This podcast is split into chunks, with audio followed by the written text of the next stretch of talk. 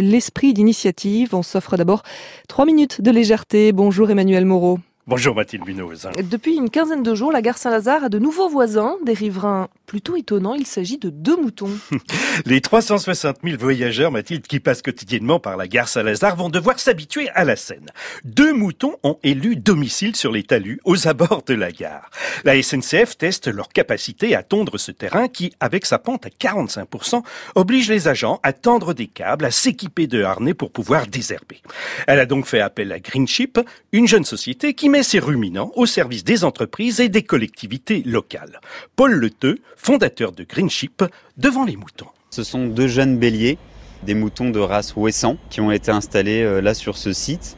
Il y en a un qui a deux ans et l'autre trois ans. Et ils ont un berger qui les accompagne. Et ils ont un berger, c'est Jojo qui s'occupe euh, des moutons sur ce terrain.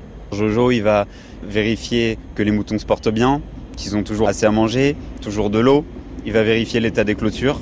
Le berger s'occupe des moutons sur plusieurs sites, donc il fait une tournée de ces sites régulièrement pour voir que ça se passe bien. Mais il dort pas avec les moutons. Et il y a un chien de berger avec euh, le tout? Oui, alors Jojo a un border collie.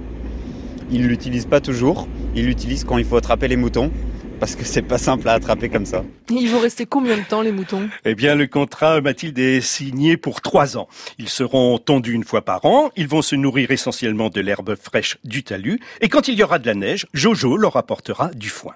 D'ores et déjà, le terrain semble leur convenir. Un mouton peut entretenir 1000 mètres carrés de terrain sur une année.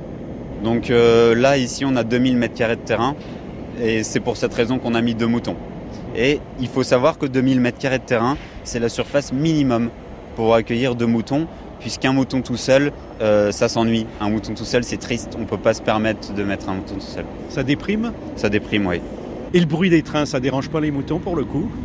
Non, alors moi j'aime bien dire que dans une bergerie, pour l'homme c'est insupportable. C'est vraiment un bruit euh, aigu, fatigant, assourdissant.